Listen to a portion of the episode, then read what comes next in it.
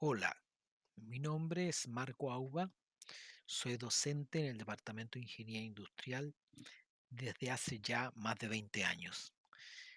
Tengo formación como ingeniero civil industrial en la Universidad de Chile, donde también realicé mis estudios de posgrado en políticas públicas. En el ámbito profesional he realizado varios emprendimientos desde el año 80 a la fecha. También he realizado importantes trabajos de consultoría para organismos públicos y también para empresas nacionales e internacionales. En esta oportunidad me haré cargo del curso de macroeconomía en su versión online.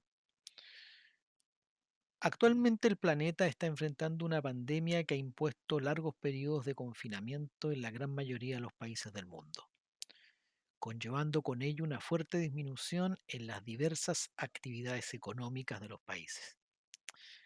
¿Qué implicancia tienen estas políticas sanitarias sobre los millones de mercados que componen nuestro país y del resto del mundo? ¿Qué implicancia tienen cuando los gobiernos optan privilegiar salud sobre economía o viceversa? ¿Cómo se puede medir el impacto de los confinamientos en su bienestar y el resto de las personas? ¿Qué mecanismos tienen las autoridades para enfrentar la crisis económica que está experimentando el planeta? Y pensando en el largo plazo, ¿cuáles son los factores que determinan un crecimiento económico que nos guía al desarrollo? Veremos que el estudio de la macroeconomía entrega respuestas a estas y muchas otras interrogantes y también proporciona los instrumentos concretos a los gestores de política pública para hacer frente a crisis económicas como las que estamos enfrentando hoy en día. La comprensión de ella además te permitirá identificar los principales indicadores que dan cuenta del funcionamiento de los mercados de manera agregada, aportándote información relevante para la toma de decisiones en todo proyecto de ingeniería. Pero, ¿cómo estudiar una economía que lleva a cabo la elaboración y comercialización de todos los bienes y servicios? ¿Cómo determinar si dicha economía en su conjunto está realizando su labor de una manera eficiente? ¿Cómo saber la manera en que se distribuyen las ganancias que ésta genera? ¿Cómo puedo determinar si su funcionamiento es propicio para la realización de nuevos negocios o proyectos?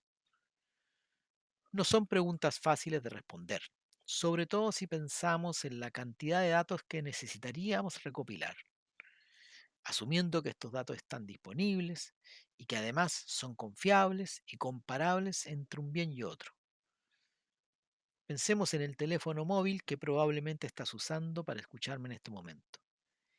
Este se compone de miles de microcomponentes, los que son construidos en distintos países, ensamblados en otro y luego comercializados en nuestro país. Solo de pensar en la complejidad de esta cadena de producción nos da una idea del fenómeno. Ahora imagina esto, para cada uno de los bienes y servicios producidos en una economía. Por cierto, parece una tarea ardua, pero existe una forma de hacerlo. Cuando conduces un automóvil, no necesitas comprender el funcionamiento interno del vehículo para saber si éste funciona o no correctamente. Simplemente te bastan ciertos indicadores que se encuentran convenientemente ubicados en el panel del conductor para saber si el vehículo funciona y adicionalmente tienes algunos dispositivos que te permiten conducirlo adecuadamente. Así como en el ejemplo automóvil, la macroeconomía no estudia el funcionamiento de cada mercado que compone una determinada economía. La macroeconomía define, construye indicadores y desarrolla modelos explicativos que nos permiten determinar cómo una economía en su conjunto está funcionando. Y al igual que en el automóvil, también se proporcionan instrumentos para influir en ella adecuadamente. El curso que estás iniciando te permitirá identificar interpretar y relacionar estas variables y modelos, de manera que puedas realizar un análisis económico crítico sobre el funcionamiento de una macroeconomía en específico. Las variables más importantes que la macroeconomía define y construye para el análisis y estudio de una economía en su conjunto son el Producto Interno Bruto, es la medida más agregada al desempeño de un sistema económico delimitado por una zona geográfica. Se define como el valor de los precios de mercado de todos los bienes y servicios finales que se producen en un determinado límite geográfico en un determinado periodo de tiempo. Otra variable son los precios. Dado que cada mercado tiene sus precios de equilibrio respectivos, en macroeconomía nos interesan los precios agregados de todos estos mercados o de un subconjunto de ellos. Para esto se definen indicadores que permiten ver cómo estos evolucionan a lo largo del tiempo.